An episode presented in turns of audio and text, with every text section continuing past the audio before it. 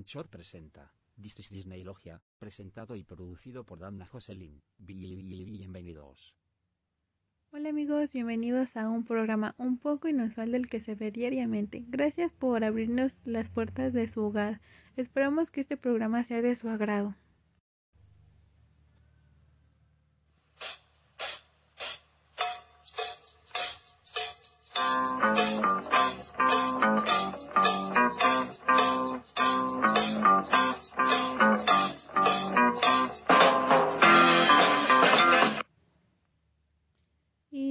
Vamos a comenzar. ¿Quién ha hecho de nuestra infancia muy muy linda más que una de las princesas que ha marcado nuestra nuestra niñez eh, tanto a niños como a niñas porque eso sí lo debemos de aclarar que ha sido tanto a niños como a niñas y no nada más a niñas y bueno después de decir tanto a niños y niñas y bueno vamos a comenzar con la hermosa y preciosa eh, caricatura sobre la sirenita. Y bueno, el título original es en danés, eh, que es, es The Light. Es un cuento donde, bueno, de hadas, del escritor y poeta danés Hans Christian Andersen, famoso por sus cuentos para niños. Fue originalmente publicado el 7 de abril de 1837.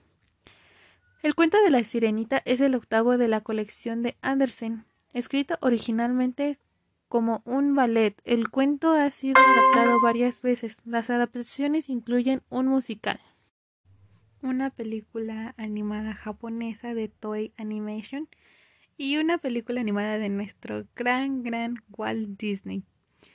Una curiosidad bastante de esta y versión es que el padre de Ariel es Tritón, hijo de Anfitrite, una nérida de la mitología griega. Esta curiosidad proviene del mito del rapto de Anfitrite. El estreno de la película animada dirigida por Walt Disney fue el 15 de noviembre de 1987 en Estados Unidos y el 17 de noviembre en Canadá y México y fue una de las únicas películas de la historia cuya fecha de estreno mundial se extendió por casi 800 días. Más de dos años, señores, entre la avant premier y su estreno en Japón el 30 de enero de 1991. En España no llegó a los cines hasta el 5 de diciembre de 1990, pero con el doblaje de español mexicano. Fue una de las películas animadas más populares y aclamadas en la historia de la compañía. Es la vigésima octava película en el canon de largometrajes animados de The Walt Disney Company y en la lista de los clásicos de Walt Disney. Se convirtió en todo un éxito dando inicio a una nueva época dorada a la compañía y a la que le siguieron otros grandes éxitos como La Bella la Bestia, Aladín y El Rey León, películas tradicionales y representativas de la primera mitad de los años de 1990, la cual terminó en 1999. Y bueno, vamos a comenzar con la hermosa y preciosa trama sobre Ariel. Y bueno, Ariel es una princesita sirena de 16 añitos de edad cuyo padre es el rey Tritón, el rey gobernante supremo del fondo de mar y del océano, y no está del todo feliz con su vida debajo del mar, pues tiene curiosidad de conocer el mundo de los seres humanos.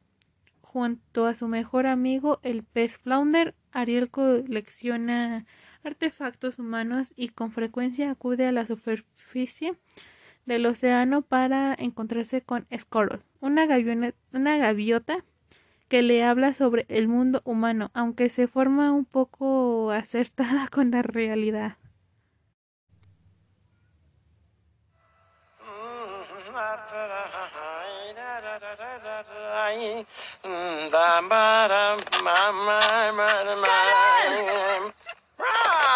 ¡Una sirenita proa! ¡Ariel! Nadas! Quiero que veas lo que encontré. Nos metimos. Y bueno. Eh, la joven princesa sirena Ariel ignora las advertencias de su padre y de su amigo el cangrejo Sebastián, quienes le dicen que el contacto entre el Reino Unido de las sirenas y los tritones y el reino de los humanos está prohibido por la crueldad de estos a la vida marina. Lo cierto es que Ariel sueña con la idea de convertirse en una chica humana y así vivir en ese mundo feliz con el hombre de sus sueños que tanto ha ilusionado. Y bueno, una noche Ariel, Flounder y Sebastián viajan a la superficie del mar y atestiguan la celebración del cumpleaños del príncipe Eric a bordo de un barco danés. Apenas lo ve unos minutos y Ariel se enamora de él. De manera repentina cae una tormenta, el barco naufraga, la sirena Ariel logra salvar a Eric, que se halla inconsciente antes de que se ahogue en las profundidades. Tras llevarlo a tierra firme, la joven se interpreta una canción, pero tiene la melodía al comprender que el príncipe no debe verla cuando despierte. Cuando éste se recupera, se muestra fascinado por la voz que había escuchado antes y comprende que era la de una chica joven que lo salvó e intenta dar con el paradero de quien le rescató del naufragio, pero no tiene éxito. Ariel regresa a la escena, aunque ahora es mayor su deseo de querer formar parte del mundo humano porque ha encontrado al hombre de sus sueños. El rey Tritón se percata del cambio de comportamiento de Ariel, así que le pregunta a Sebastián al respecto. Enterándose de que su hija está enamorada de un humano, el rey Tritón se enfurece y confronta a Ariel, su hija más joven junto a un lugar donde ella y Flounder han estado coleccionando los objetos humanos. ¿Qué tengo aquí? ¡Qué lindo es! Es un tesoro que descubrí. Es muy simple decir que no hay más que pedir.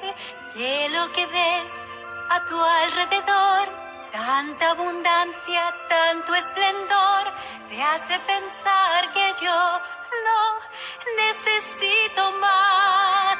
Regalitos así tengo miles, aunque a veces no sepa qué son. ¿Quieres no sé, Boss?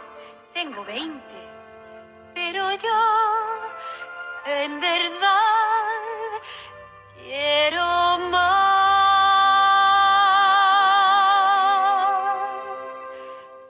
Quiero ver algo especial. Yo quiero ver una bella danza y caminar con los... ¿Cómo se llaman? Ah, pies. Solo nadar no es original. ¿Por qué no tener un par de piernas y salir a pasear? ¿Cómo dicen? A pie y poder ir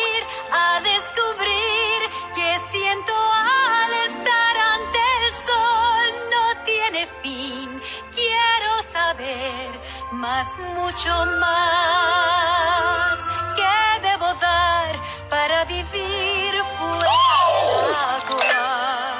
¿Qué hay que pagar para un día completo estar? Pienso que allá lo entenderán puesto que no prohíben nada, porque habrían de impedirme ir a jugar.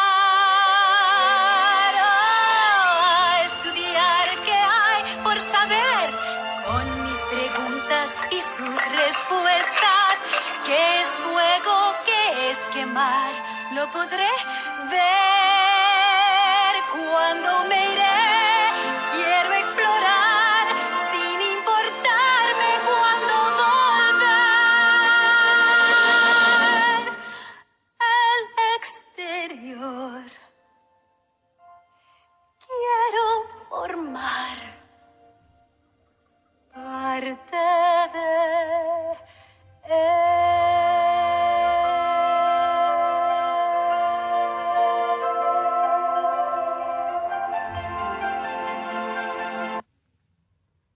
Bueno, nada la molestia de sobre el rey Tritón, destruye todo a su paso con su tridente, incluyendo una estatua de Eric que cayó en el naufragio. Cuando el rey Tritón se va, las águilas Flotsam y Jetsam pasan cerca de ahí y persuaden a Ariel de visitar a Úrsula, la malvada bruja del mar y de los abismos, diciendo que ella puede ayudarla a convertirse en humana.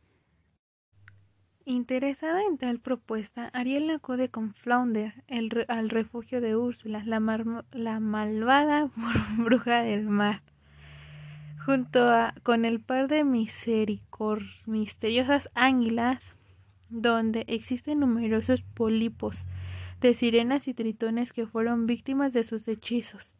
Al llegar, Ariel le cuenta a Úrsula, la malvada bruja del mar, de su situación y le propone hacer un pacto para convertirla en una chica humana durante tres días, a cambio de su voz.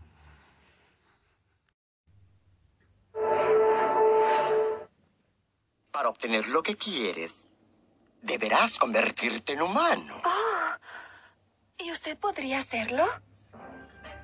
Pero pequeña y dulce niña. Eso hago. Para eso vivo. Para ayudar a almas en infortunio como la tuya. Sola, triste y sin tener con quién. Yo admito que solía ser muy mala. No bromeaban al decir que bruja soy. Pero ahora encontrarás que en mi camino enmendé, que firmemente arrepentida estoy. Cierto es. Por fortuna conozco algo de magia, un talento que yo siempre poseí. Y últimamente, no te rías, lo uso en favor de miserables que sufren depresión. Patético. Pobres almas en desgracia que sufren necesidad. Esta quiere ser delgada y este quiere una pareja. ¿Quién los ayudó? Yo lo hice. Pobres almas en desgracia, tan tristes, tan solas, vienen rogando a mi caldera, implorando mis hechizos. ¿Quién les ayudó? Lo hice yo. Un par de veces ha pasado que el precio no han pagado y tuve que sus cuerpos disolver. Todos se han quejado, pero una santa me han llamado estas pobres almas en desgracia. Pero sin mi voz, ¿cómo? Eso no importa. Te ves muy bien. No olvides que tan solo tu belleza es más que suficiente. Los hombres no te buscan si les hablas. No creo que los quieras aburrir. Allá arriba es preferido que las damas no conversen a no ser que no te quieras divertir. Que no logras nada conversando, a menos que los pienses ahuyentar. Admirada tú serás, si callada siempre estás, sujeta bien tu lengua y triunfarás. Ariel, pobre alma en desgracia, ¿qué harás? Piensa ya. No me queda mucho tiempo, ocupada voy a estar solamente. Es tu voz, pobre alma en desgracia, ¿qué haré por ti? Si tú quieres ser feliz, entonces tienes que pagar. No te vas a arrepentir, no dudes más y firma ya. Qué sencillo fue, qué tonta es. Muy pronto sacaré a esta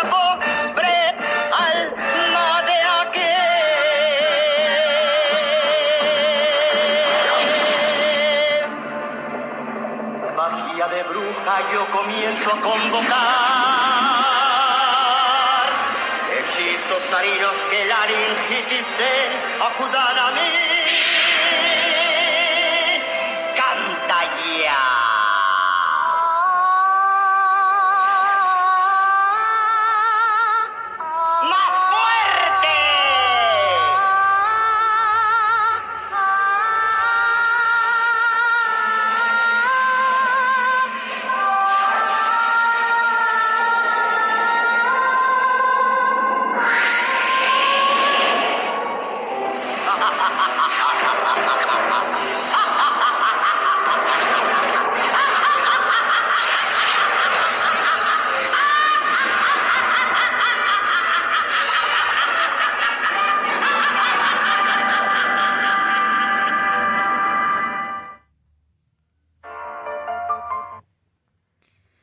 Ariel acepta y tras un encantamiento su cola de sirena se convierte en una chica humana de dos piernas.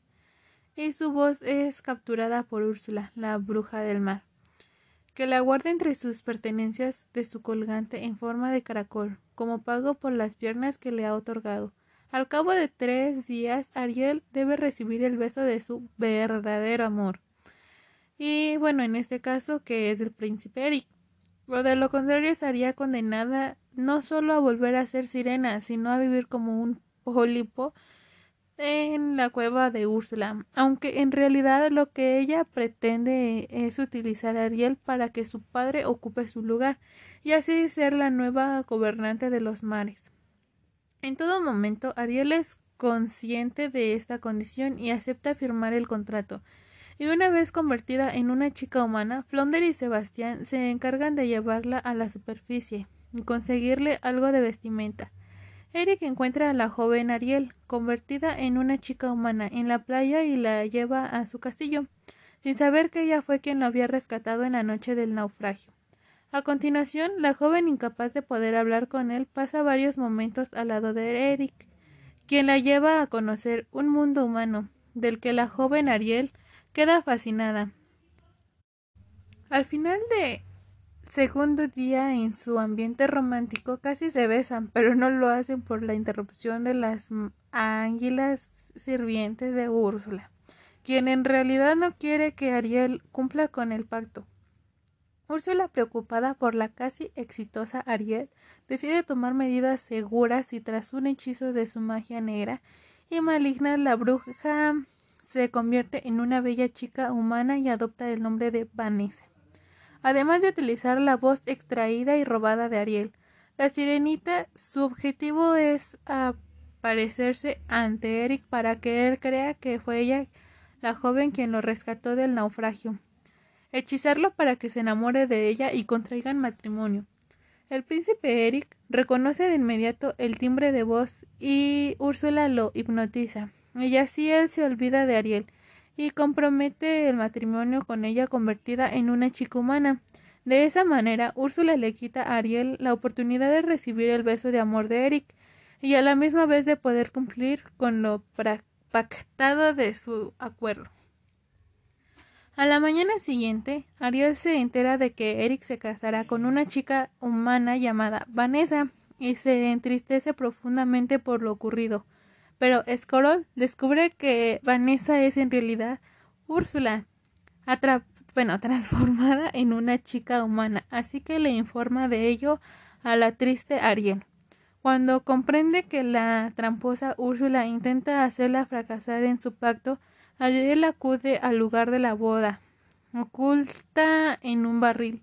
A su vez, Sebastián le avisa al rey Tritón de lo acontecido y Scorol interrumpe la boda con la ayuda de varios animales. En medio del caos, Úrsula, convertida en Vanessa, pierde la voz de Ariel, que mantenía guardada en el collar de su pecho. Y Ariel logra recuperarla. Asimismo se rompe el hechizo que había lanzado sobre el príncipe, con lo que éste reconoce de nuevo a Ariel. Aunque Eric intenta besarla de ese mismo instante, no llega a hacerlo a tiempo, y Ariel vuelve a transformarse en sirena. Mientras tanto, Úrsula recupera su forma de bruja del mar y secuestra a la joven llevándosela consigo a su cueva. El rey Tritón llega a la escena y confronta a Úrsula para exigirle que libere a Ariel, pero la bruja le demuestra que ella le pertenece por haber firmado el trato hecho por ambas, y este a su vez es inquebrantable incluso por él mismo. Pero ofrece el rey Tritón cambiar su lugar por el de Ariel y convertirse así en su prisionero pólipo con tal de que Ariel quede libre. Obviamente que no haría algo por su hija, ¿verdad? El rey Tritón, dispuesto a lo que sea por su hija, acepta el cambio. Al hacer esto, Ariel queda totalmente libre y el rey Tritón pierde su tridente y corona de rey del océano, los cuales son tomados inmediatamente por Úrsula, quien se declara como la nueva gobernante del mar, y en ese momento aparece Eric hiriendo a Úrsula para salvar a Ariel. Enojada Úrsula le dispara con el tridente, pero por accidente termina matando a sus águilas. Furiosa, Úrsula aumenta su físico en proporciones gigantescas y monstruosas y crea una tormenta con un gran remolino con el que intenta matar a Eric y Ariel. Sin embargo, Eric encuentra un barco hundido y logra maniobrar la nave y, y posicionarla de tal forma que pueda estrellar el baupress del barco contra el abdomen de la agigantada bruja. Al final, la atraviesa y atraviesa y muere generando una especie de humo con lo que el rey Tritón y todos esos prisioneros que fueron convertidos en sus pólipos recuerdan recuperan sus formas originales. El rey Tritón, nuevamente como rey del océano, se convence del gran amor que siente su hija menor Ariel por el príncipe Eric, así que acepta finalmente convertirla en una chica humana para que pueda vivir con él. Ariel sale del mar convertida en una chica humana para estar con Eric, y ambos se casan a bordo de su barco frente a todos sus amigos del mar y su padre. Ariel, escúchame. Ese mundo está muy mal. La vida bajo el mar es mucho mejor que el mundo de allá arriba. ¿Tú crees que en otros lados las algas más verdes son? Y sueños con ir arriba, qué gran equivocación. No es que tu propio mundo no tiene comparación. ¿Qué puede haber allá afuera que causa tal emoción? Bajo el mar, bajo el mar, vives contenta siendo sirena, eres feliz. Sé que trabajas sin parar y bajo el sol para variar, mientras nosotros siempre flotamos bajo el mar. Los peces son muy felices, aquí tienen libertad. Los peces allá están tristes, sus casas son de cristal. La vida de nuestros peces muy larga no suele ser. Si al dueño le apetece, a mí me van a comer. ¡Bajo el mar! ¡Bajo el mar! Nadie nos fríe ni nos cocina en un sartén.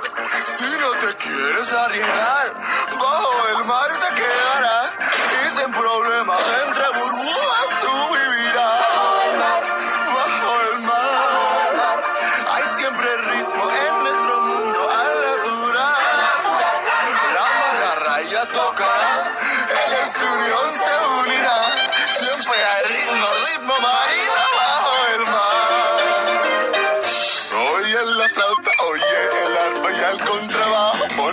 Verás las trompetas y el tambor, disfruta de tu canción. Con la marimba y el violín, las truchas volteando el otro, cantando sin olvidarnos del espadín. Que empiece la fusión.